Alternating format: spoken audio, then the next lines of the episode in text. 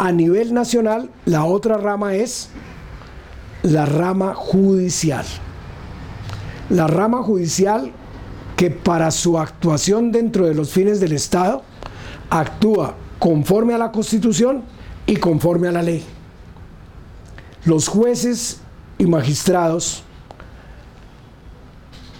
aplican la soberanía del Estado, la soberanía popular a que se refiere el artículo tercero de la Constitución a una función específica, la función de administrar justicia.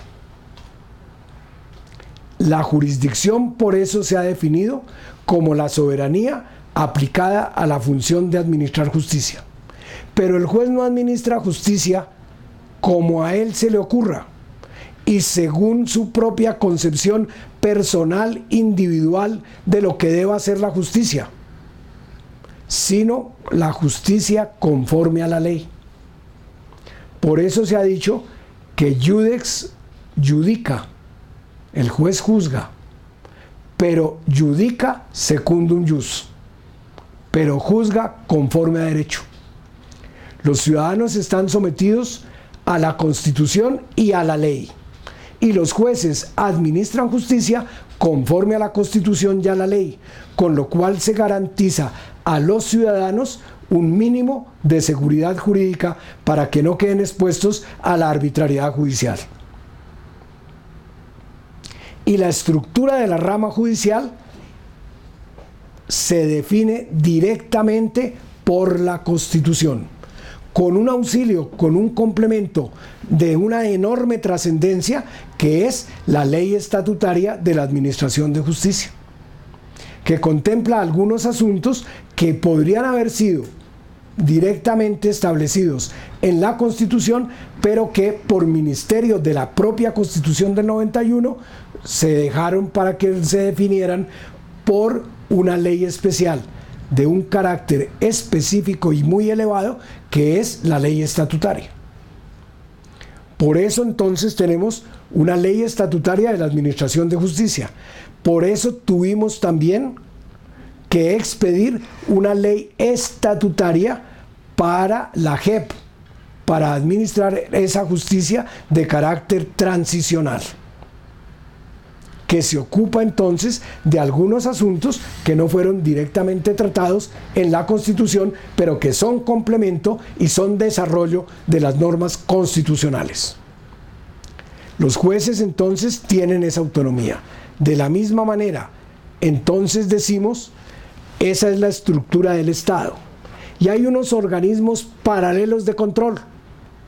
La Procuraduría General, que ejerce la vigilancia del ejercicio de la función pública por todos los servidores públicos, que tiene a su cargo prestar auxilio para la cumplida ejecución de la ley, que tiene además la función de actuar como ministerio público en todos los ámbitos en que así se le requiera y por ejemplo en ejercicio de esa función rinde conceptos en los procesos que se tramitan ante el Consejo de Estado a través de los procuradores delegados o rinde conceptos a través de sus procuradores delegados en la rama penal ante la Corte Suprema de Justicia o actúa en representación del Estado en algunos casos.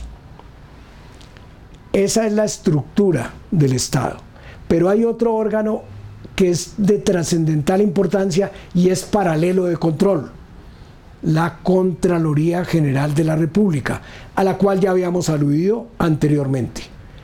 Ejerce la función de control fiscal, de control de la gestión fiscal de los que tienen a su cargo el manejo de dineros públicos o de bienes públicos. Y lo hace con plena autonomía porque así se lo otorga la Constitución pero no pertenece a la rama ejecutiva del poder público. Como tampoco pertenece a la rama ejecutiva del poder público la Procuraduría General de la Nación. Ese es el panorama de la estructura de la administración pública en general. Pero el poder no solo se ejerce de manera vertical para toda la República, sino que también hay que distribuirlo de manera horizontal. Esa distribución horizontal del, para el ejercicio del poder es la que explica que existan, además de las ramas del poder público, una división territorial para el ejercicio del poder público, la que explica que el territorio de la República de Colombia se haya distribuido horizontalmente para poner en contacto al ciudadano inmediatamente con la autoridad, en el pasado en departamentos, intendencias y comisarías. Suprimidas las intendencias y las comisarías en la Constitución de 1991, entonces nos queda para la distribución horizontal del poder público departamentos. Para es la división político-administrativa del país. Pero en cada departamento, los departamentos agrupan varios municipios.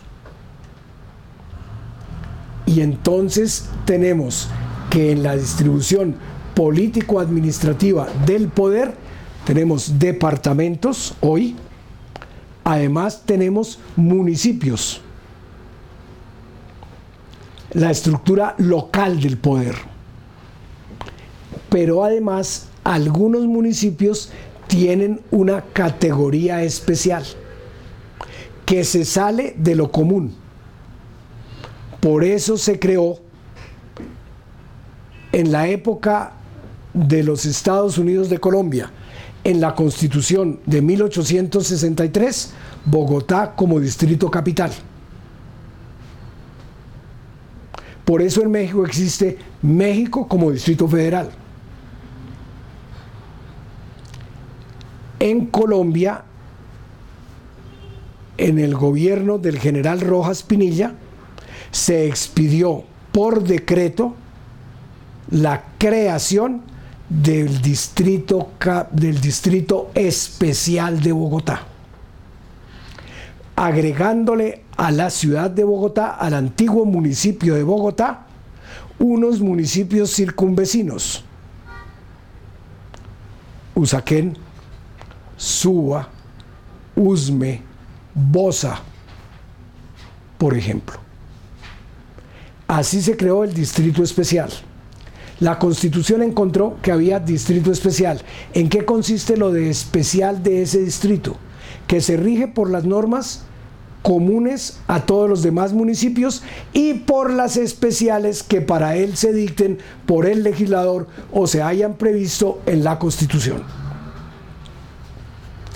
Y en la constitución del 91, Bogotá ya dejó de ser distrito especial y pasa a ser distrito capital.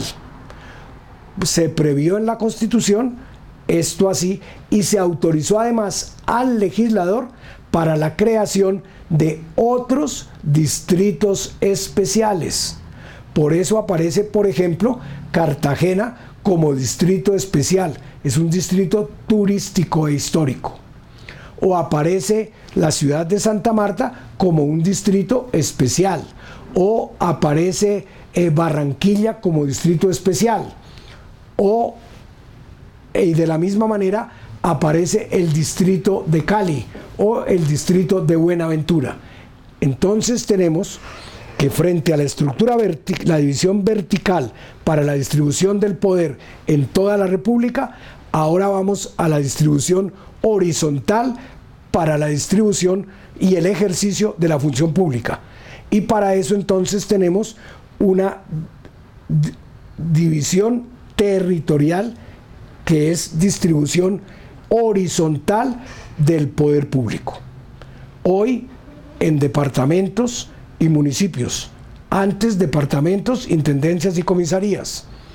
Pero además de los municipios, Distrito Capital y otros distritos especiales que han sido creados con posterioridad a la vigencia de la Constitución, mediante unas reformas constitucionales que así los crearon, porque los distritos especiales han sido de creación constitucional y tienen unos estatutos de carácter especial, que es a los que tendremos que referirnos ya en particular en lo que tiene que ver con Bogotá, Distrito Capital. Lo haremos en la próxima sesión.